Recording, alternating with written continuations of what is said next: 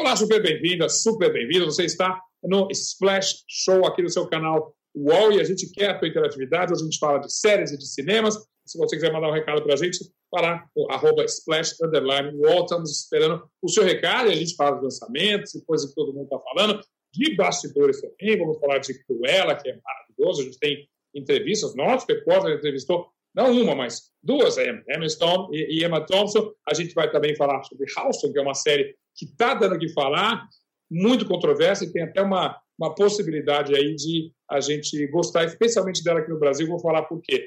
E ah, no meu cantinho ali de recomendação, você deve ter visto, The Underground Railroad, mas a gente fala tudo isso daqui a pouco. Eu só queria abrir com uma notícia que chegou agora há pouco para a gente, a morte de um ator, obviamente, super um desastre.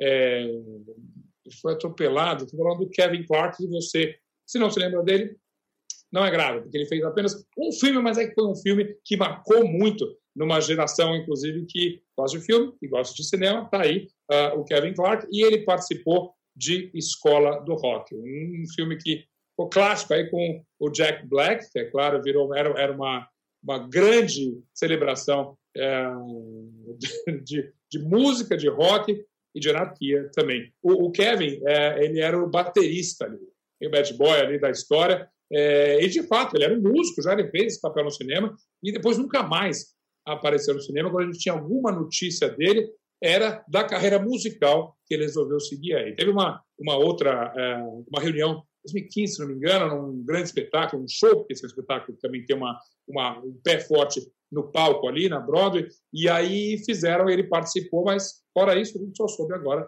desse, dessa morte bem absurda, um atropelamento nos Estados Unidos. É, e uma, uma maneira boa de lembrar é que realmente esse, esse, esse filme marcou bastante uma grande geração. Não sei se é exatamente a geração do Roberto Sadovski, deixa eu chamar ele aqui para conferir. É, você era um adolescente quando você assistiu Escola de Rock, Sadovski? Zeca, tudo bom? Eu, tudo. eu adoraria ter sido um adolescente na época do Escola de Rock, mas não era, né? Eu já estava escrevendo sobre cinema, estava dirigindo a revista 7, então já já estava no jogo há muito tempo aí. Agora foi divertido, né? Fiquei triste, né, com, com, a, com, com, com qualquer morte é, é, é, é trágica, uma morte boba é mais ainda. E, e o, o, o, Kevin Clark ele era guitarrista, na verdade. Né? Todos, todo o elenco músico ali, eles tocavam real e ele foi escolhido para ser o baterista da, da banda do colégio, acabou sendo baterista na vida real também. E a gente sentiu uma camaradagem muito grande do elenco, até na reunião que teve, como você falou, em 2015, eles com Jack Black, né? Jack Black é tipo Big Brother de todo mundo ali, mas tinha uma, uma camaradagem bacana entre todos eles. Então é, é, é triste, né? O próprio Jack Black colocou no Instagram dele, colocou um texto bonito lá, um texto que ele, que ele sente falta do cara tal, com, com foto deles. É, é uma perda. Tá aí um bom motivo para a gente rever, então, a escola de rock nesse fim de semana. É uma boa pedida para lembrar não só do Kevin Clark, como dessa celebração. Tá aí, era, um, era, um, era um musical meio de cabeça para baixo ali, né? Era bem, bem bacana, tá aí. Vamos e rever. É um mega, mega reassistível, né? É um filme que dá para a gente ver. Quando eu paro, e com aquela trilha não dá, né, Zeca? A gente tem que parar e ver mesmo é fazer gol com a mão, como eu gosto de brincar aqui. Vamos lá, antes de falar mais de filme, deixa eu chamar para falar de série. A gente já está aqui há algumas semanas nesse nosso uh, Splash Show. Vi você ainda falando de série, até parece que você tem um problema com elas, e eu tenho certeza que não tem. E eu te convido, então, para falar de uma que eu assisti só o primeiro episódio, eu fiquei meus olhos se encheram. Uh, aí comecei a ler algumas críticas, todo mundo falou assim: ah, não sei se vale a pena, mas acho que é uma grande celebração de uma época que eu, sim, era adolescente e eu só via as coisas. eu, anos 70 ali. E eu lembrava desse nome, do Houston, Andy Warhol, é, é, Bianca Jagger, Liza Minnelli e, claro, uh, o grande estilista Houston, que é o, o, assunto, o tema, o personagem principal dessa série da Netflix. Você já conseguiu assistir ela inteira, já, Sadowski? Consegui assistir inteira. Gostei, eu tenho algumas ressalvas com, com a série só, mas é, como a gente está falando de celebração, né, celebração via escola de rock, acho que Houston também é uma celebração de uma época, porque eu sou, eu acho que você também é, eu sou completamente fascinado por Nova York nessa época. Eu acho que tinha uma efervescência musical, cinematográfica, no mundo da moda, no mundo da arte. Então a gente tinha, convivendo na mesma atmosfera, a gente tinha de Scorsese, De Niro a, a, a, aos Ramones, a, Andy Warhol e a Halston, né, que era o, o grande estilista que, que mudou um pouco a, a, a cara da moda norte-americana.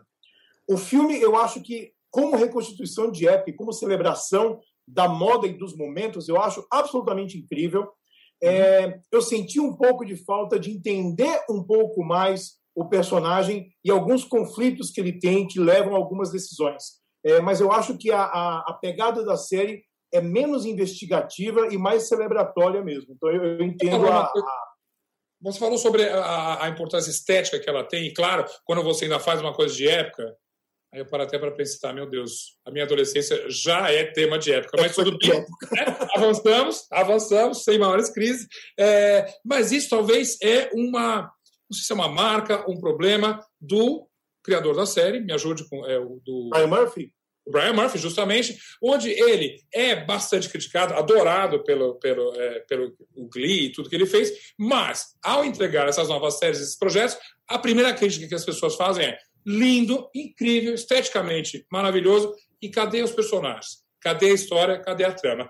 Pouco isso que você sentiu eu senti que, que, que Halston é um pouco melhor resolvido do que algumas outras coisas que ele fez, mas ainda está tá chegando lá. O que ele tem de, de grande vantagem é o Will McGregor, né? Que o McGregor tem um carisma absurdo, né? Ele é um oceano de carisma ali e ele carrega a série nas costas ó, muito, muito facilmente. Então, é fascinante ver a transformação do Will McGregor e, e, e entender como funcionava um pouco aquela época é, de transformações também. Eu acho, eu acho que é fascinante. E é legal ver o Joe Schumacher, que era um, um, um, um designer que trabalhava com ele, né? Joe Schumacher, que depois virou diretor de cinema super festejado. Sim, sim, sim é o mesmo Joe Schumacher, esse aí é.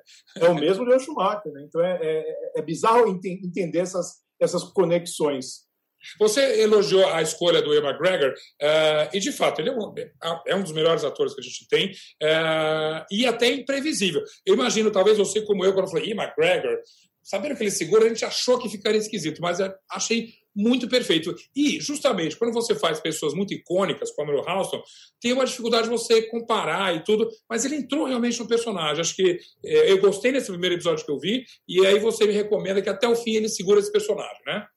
Recomendo e recomendo muito, porque a, a história dele é um, é um cautionary tale, né? uma história para a gente ficar esperto de como, às vezes, a, o ego e, a, e esse glamour e esse brilho, às vezes, encobre decisões pessoais que você toma, de negócios, principalmente, né? que vão te morder o pé até, até o fim da vida. Então, é uma, é uma coisa bacana a gente observar por esse ponto de vista.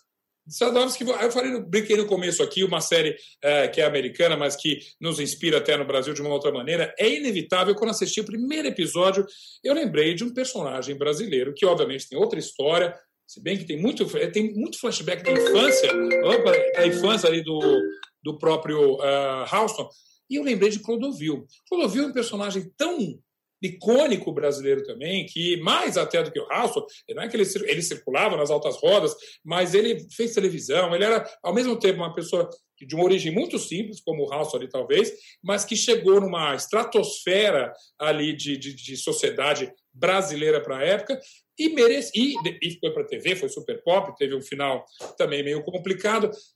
E você já ouviu falar que tem projetos de uma série sobre o Clodovil. Eu, tem quase no começo dos anos 10 ali, eu acho que alguém chegou a fazer, se não me engano, na Casa Blanca. Você lembra de alguma coisa assim? Eu lembro que uma ideia ventilou por aí, né, de, de, de transformar a vida do Clodovil em, em, série, não era filme até, mas é, o Brasil tem um problema muito grande com, com biografias em geral, né? Porque hum. o bacana de uma biografia é quando você tira um recorte e você tem uma visão clara do que você quer fazer. A gente ainda tem um problema de não montar esse recorte. Né? Então, tanto Elis, quanto Tim Maia, quanto Gonzagão, são filmes que tentam abraçar tudo e eu acho que eles são completamente. Eles perdem o fôlego porque você não tem é, um foco.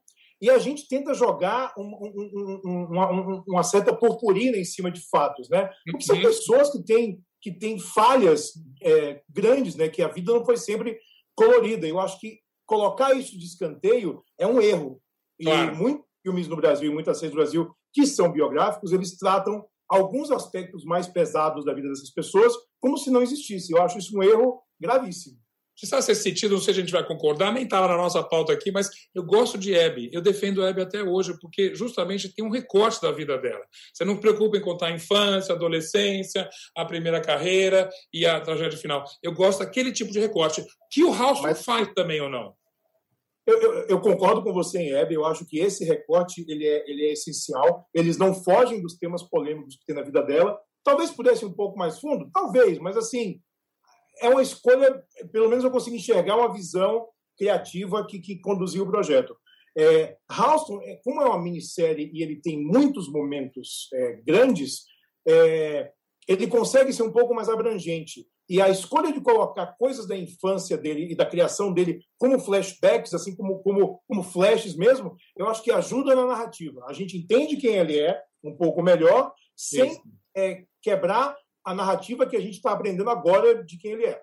Então, um pouco isso... lá Don Draper ali no, em Mad Men, eu achei um pouco assim de uma, uma, uma muleta como daquela lá, mas tanta coisa para falar hoje, se a gente ficar só em House é uma loucura. Eu não resisto. Se, se a gente tivesse uma biografia é, de Clodovil, chuta um bom ator para fazer. Eu já tinha pensado na época em Marcelo Serrado, aí depois Mas... eu, eu, não tenho de novo. Sabe quem eu gosto? Eu gosto do Igor Cotrim.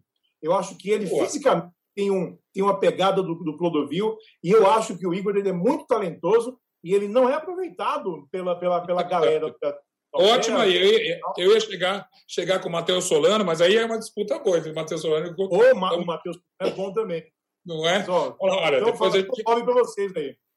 A gente depois cobra esse direito autoral aí das ideias. Vamos lá, vamos em frente, que eu estou curioso. A gente falou na semana passada do filme novo da Angelina Jolie e eu ouvi dizer que você, que assistiu, então, já assistiu, né? Aqueles que, é, é, que, que me desejam a morte. E eu ouvi dizer que você achou que era um filme de locadora. Primeiro é o seguinte, por, o, que, o que realmente você quis dizer com isso e por que ele é esse filme de locadora? Olha só, é, antigamente, né, na época que nós éramos né, jovens mancebos ilustres, existia um negócio que muita gente não conhece chamado videolocadora. Né? A gente alugava filme e tal. Sim. Precisava de um volume de filmes, né, que toda semana tinha lançamento e tal, e a indústria acompanhava. Então a gente tinha os grandes astros que faziam de vez em quando é, os grandes candidatos a blockbuster, e entre esses filmes eles faziam um filme mais modesto, umas coisas menos festejadas. Quando eu vi esse filme, eu pensei, cara, primeiro, parece um filme feito nos anos 90, né? parece um filme dos anos 1990, a estrutura dele é inteira. É, o, o, eu até escrevi isso na minha crítica que está no UOL, né? é o protagonista trágico, né? É, ela começa com uma tragédia, então ela se isola, ela tem que superar essa tragédia para poder salvar outra pessoa e salvar o dia. Então, eu lembrei de Stallone no Risco Total. Lembra aquele filme que. Claro, total. É, é aquele esquema, bem esquemático, inclusive. Né? Exatamente. Né? Tem até um filme do Van Damme, que é isso, que é Morte Súbita, né? que ele é um ex-bombeiro. É, também, claro.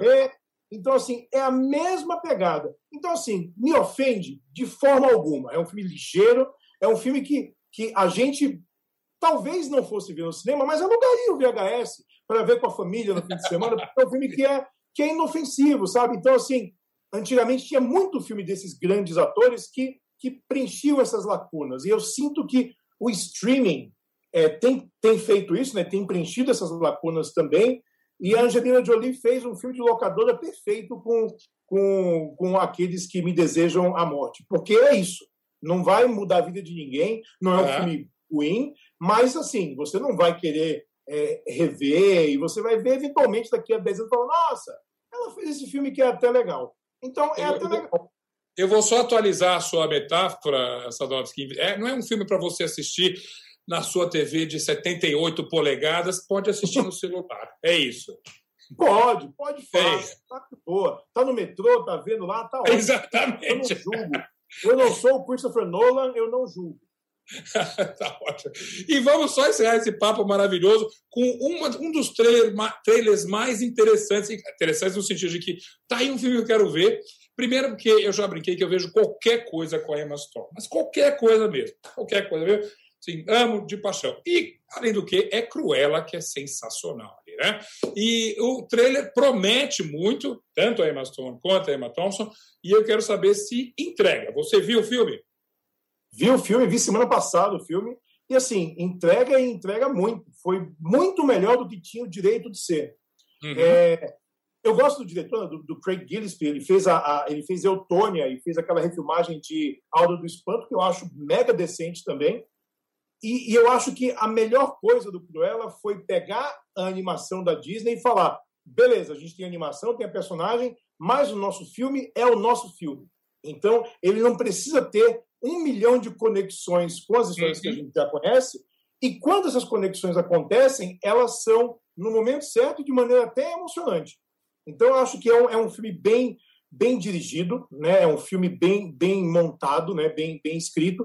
E eu gosto muito de ver a Emma Stone atuar. Eu trabalhei com a Emma Stone uma vez, não sei se você sabe disso. Ela... Peraí, agora eu vou tomar o meu veneno aqui agora. Você trabalhou com ela? Ela veio ao Brasil lançar o primeiro Homem-Aranha que ela fez, o espetacular Homem-Aranha, em 2012. E aí teve um evento mundial com Andrew Garfield, com ela, com o diretor, com o Mark Webb e com os produtores, né, que estavam aqui também. É, e com o Reese Funks. Então foi Nova York, Londres, uh, Rio de Janeiro e, e, e é, Los Angeles. E eu fui o host do evento aqui no Brasil, que veio a Emma Stone e, vieram os produtores, né? E um dos produtores, o Aviarada, é meu amigo, né? Desde que eu comecei a cobrir Marvel, né? Que era, o, era o cara que era presidente da Marvel e tal. Então a gente ficou dois dias trabalhando juntos e foi ótimo. Ela foi uma pessoa bem humorada, não tinha nenhuma frescura, foi muito de boa. Cara, eu achei que não tinha inveja de ninguém nesse mundo por estar perto de celebridades. Aí, acabou, acabou, comigo agora. Só uma coisa, um último comentário que eu achei legal que você falou, justamente essa opção do diretor e não ser tão fiel à, à, à animação. Isso eu imagino que a própria Disney e os diretores geral devem ter muito medo de trair aquele o, o público antigo da animação, Sim. que vai também ver por uma nostalgia e que vai justamente preocupar essas, é, procurar essas conexões. Em algumas delas, eu acho que Mogli, sobretudo, elas são muito literais ali e talvez até atrapalham não é? o, o, o roteiro. Então, é, é, você acha que esse equilíbrio ele achou perfeito aí em Cruella? Eu acho que a gente tem todas as coisas que a gente enxerga na Cruella que a gente conhece, mas elas são justificadas para ela não ser uma vilã. Ela é uma personagem, ela uhum. tem complexidade que eu acho difícil a gente achar num, num filme, né, uma animação Disney, né, um, um live da Disney que é para todo mundo. E ele é um filme muito moderno, sabe? Ele tem uma trilha bacana, um pouco óbvia, mas bacana também. É, e é um filme muito esperto. Para você ficar animado, é, é, Zé, eu te falo assim: ele começa e ele termina com Rolling Stones. Então já, já Fora Who's Sorry Now, que ela canta ali também, a versão original que eu adoro. É o seguinte: toda semana eu falo, será que é esse o filme que vai me fazer voltar aos cinemas, à sala de cinema? Quem sabe não seja Cruella. Conta ah, você semana que vem. então, super obrigado. Até semana que vem. Obrigado pelas histórias, notícias, informações. E você me paga essa aí da Emma Stone. A gente acerta. Valeu, abração. Deu Tilt é o podcast de ciência e tecnologia do UOL. A cada episódio, eu, Guilherme Tajaroli, converso com especialistas sobre os assuntos que realmente importam na ciência e na tecnologia. Você pode ouvir o Deu Tilt no UOL, no YouTube ou nas plataformas de podcast. A gente continua falando de Cruella, que de fato eu estou super curioso para ver, e quem sabe, como eu brinquei, vai ser esse filme que vai me fazer voltar aos cinemas. Espero que sim, e pelo visto não vou sair decepcionado. Já falei da minha adoração por Emma Stone, já falei é, da minha inveja do Sadovski de ter falado com ela. Agora tem mais uma pessoa para eu ter inveja, que é o nosso repórter aqui do UOL, Daniel Palomares, que esteve numa coletiva com Emma Stone e com Emma Thompson. Daniel, bem-vindo aqui ao nosso Splash. Tudo bem, Zeca? Tudo tranquilo aqui. Foi como você falou, né? Falar com as duas ao mesmo tempo foi incrível. A química delas dá para notar que, tá, que realmente ultrapassou a tela, né? Elas ficaram muito amigas, estavam fazendo piada uma com a outra. Foi um clima bem gostoso. Eu, eu, fico curioso com essa coletiva. É, já fiz hum. muita coletiva, sobretudo de cinema, de música às vezes, show, tem sempre essa coletiva. E já é uma bagunça quando é presencial. A gente, né, por causa dessa pandemia, inaugurou uma nova era de entrevistas, que são entrevistas virtuais, e funcionam muito bem, sobretudo se a gente está um tete a tete, assim, one on one, como ele fala, com o artista. Mas um monte de jornalista e duas atrizes Deu certo isso? É, o esquema que eles fizeram ali para coordenar tudo, porque tinha jornalista do mundo inteiro ali assistindo, tinham as duas conversando com uma mediadora e a gente ia fazendo as perguntas por chat, né, para não ter essas interrupções inúmeras. Sim. Então, acabava fluindo melhor desse jeito. As duas, inclusive, nem estavam no mesmo espaço ou estavam? Não, não. A Emma, a Emma Stone estava nos Estados Unidos e a Emma Thompson mora né, na, no Reino Unido. Estava cada uma num lugar. Primeiro, antes de tudo, saber sua opinião. Quero saber se você é tão fã da Emma Stone quanto eu e o Sadowski. eu gosto muito dela, Zeca. Inclusive, acho que foi uma escolha acertada para o papel. Ela é com certeza o grande destaque do filme, não deixando a Emma Thompson para trás, porque também tem um papel muito importante. Acaba até, em alguns momentos, também rivalizando bem com a, com a Emma Stone na, lá na obra. Mas, realmente, ela, a Emma Stone rouba a cena. Então, gosto muito.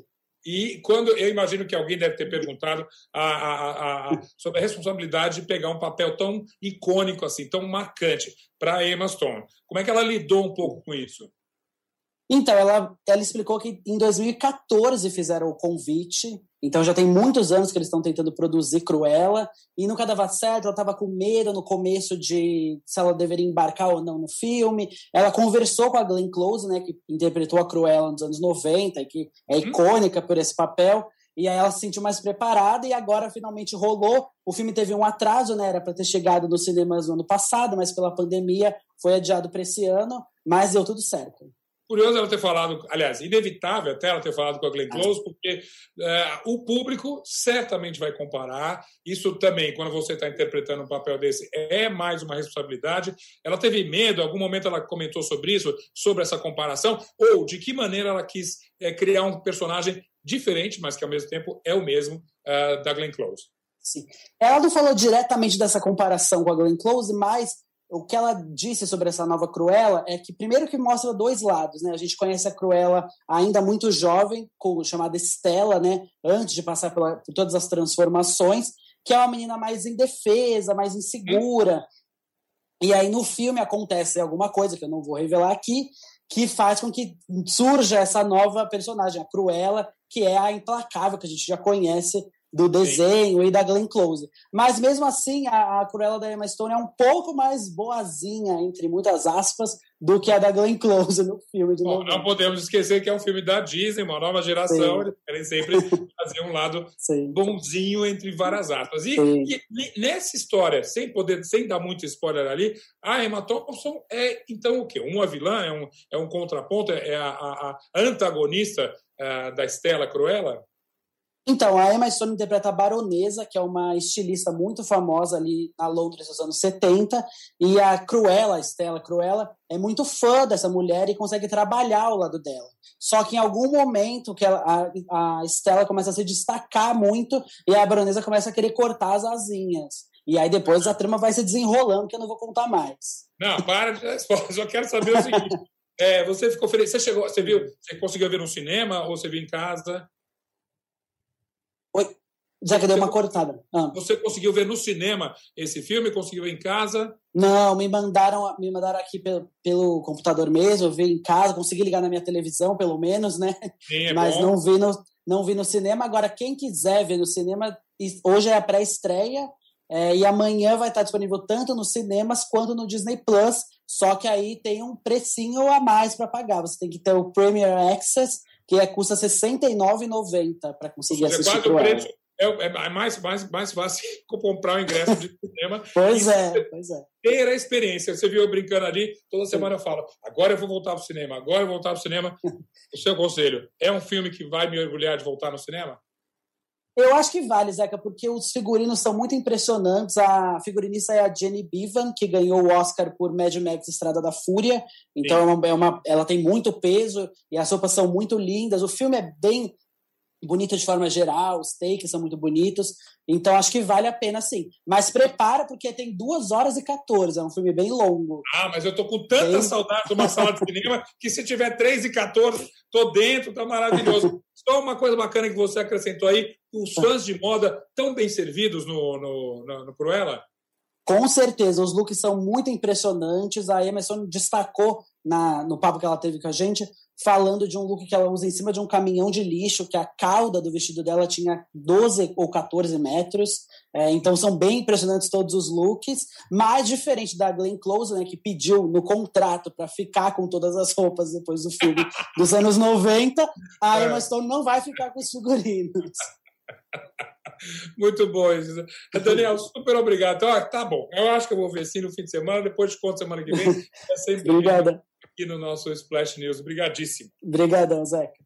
E para a gente encerrar aqui, mas não fiquei assim, não, já vou encerrar com uma coisa maravilhosa, é uma coisa que eu até brinquei com todo mundo aqui, não, poxa, ninguém assistiu ainda, é uma série maravilhosa que eu estou falando para todo mundo assistir, eu estou falando de The Underground Railroad. É, se não me engano, é, em português, mas a série nem vem com esse nome aqui. O livro na, no qual ela foi baseada chama-se Os Caminhos da Liberdade, é de um escritor americano, Paulson Whitehead, uh, e é um livro excelente. Eu li esse livro tem uns quatro, cinco anos ali, e é a história de uma, um, um, um sistema uh, clandestino, é claro, na época da escravidão americana, que uh, fugia com esses escravos e levava eles para o norte, sobretudo para lugares onde eles não seriam perseguidos e não seriam poderiam viver uma vida decente, sem longe da escravidão. É uma, é uma grande metáfora. Você pode procurar isso aí na, na, nas redes, é, o que, que é uma, a, uma ferrovia submersa, mas se você procurar o próprio nome original,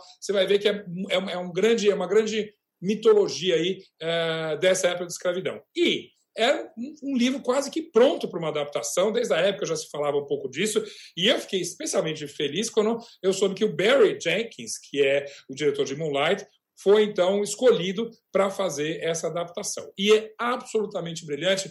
Há quanto tempo faz que você não assiste uma série que você fala, não vou maratonar? que eu tenho, faço, tenho vontade de assistir um episódio por dia. É, eles têm uma hora, uma hora e pouco, são um pouquinho mais longos, sobretudo os primeiros, é, e eles parecem, inclusive, mais longos, porque eles são de uma é, brutalidade, de uma, melhor, de um realismo nas cenas de humilhação é, com os escravos, que é, várias cenas é, são dificílimas de ver. É, o, o, primeiro nem se fala, é, fica difícil para mim até descrever aqui. E o, o, terceiro, então, o segundo dá uma melhorada, mas também não, não vou dar spoiler nenhum. O terceiro é brutal da mesma maneira. E, e mas é forte, é elogiadíssima. É, o Barry Jenkins trabalhou com o mesmo a, diretor de fotografia do Moonlight, ou seja, é uma celebração, é tudo numa luz do sul dos Estados Unidos, aquela luz um pouco como essa luz de outono aqui que a gente tem, mas obviamente é de uma é, de um realismo, de uma força nessa crueldade que mostra, e, no, e sem explorar. O que é elegante, eu vi várias entrevistas do Barry Jenkins falando que para ele seria fácil. Todo mundo fica horrorizado com a, os, as punições, com a crueldade que a escravidão americana, aliás, qualquer escravidão, é, é imprimiu nos escravos ali. É, e ele equilibradamente mostra isso, mas não como um choque barato. Essas cenas são fortes, mas elas estão totalmente dentro de um contexto e faz você ficar totalmente encantado pela Cora, que é a personagem principal, que é uma, uma é uma, uma escrava muito jovem é, que foge logo no primeiro episódio e é a trajetória dele ali. Era uma atriz nova que eu não conhecia, chama-se Tugo Mbedi. Não, minha pronúncia não está muito boa é, do nome dela, mas é, é, os olhos dela você, você acaba o episódio e você vai continuar a assistir. E é, e é incrível. Eu, eu, eu, me lembrei, até uma outra hora a gente fala disso, quando mais gente aqui do, do nosso Splash tiver assistido, a gente fazer uma trajetória dessa narrativa sobre escravidão no entretenimento americano. A gente tem, eu, eu sou velho o suficiente para ter assistido Roots. Alguém lembra de Roots aí? É, eu assisti e era muito forte. De lá, passando por vários filmes fortíssimos, recentemente 12 anos de escravidão, e hoje essa série, Underground Railroad, eu fico muito impressionado como isso é um tema recorrente na dramaturgia americana. E me pergunto, na dramaturgia brasileira, a gente nunca tocou nesse assunto, da maneira como é tocada nos Estados Unidos, mostrando a ferida, mostrando a força que isso teve, o impacto, a humilhação, a degradação, o desrespeito e não precisa nem falar das consequências trágicas para a nossa sociedade hoje em dia. É, é uma ferida que é, é, é super necessária de ser tocada, ainda mais hoje em dia, mas a gente não tem nenhuma perspectiva de ver uma série que dirá um filme, um cinema, tra tratando desse assunto com essa seriedade, com essa transparência, com esse impacto que obras como The Underground Railroad uh, têm. Nem sei. Eu sei que tem um livro maravilhoso chama Um Defeito na Cor, que parece que tá, tem possibilidade de ser adaptado. Espero que com essa força que Underground Railroad tem e desejando que a gente entre nos tempos um pouco mais modernos e ousados na dramaturgia brasileira, para a gente não ficar só nesse né, a, a escravidão, só com aquela versão um pouco idiota que a gente aprende na escola. Super obrigado. Vai lá, assiste The, Rail, The Underground Railroad e aí você vai entender o que, que é o que, que é a força que essa série tem e do motivo de eu ter separado aqui para falar sobre ela no nosso Splash News, que fica por aqui. Lembrando que amanhã tem mais, a gente vai falar de música, lançamentos, tem Tim Maia cantando em espanhol, tem um monte de gente chegando com um disco novo e você acompanhando tudo aqui com a gente e com os nossos especialistas. Tchau, até a próxima.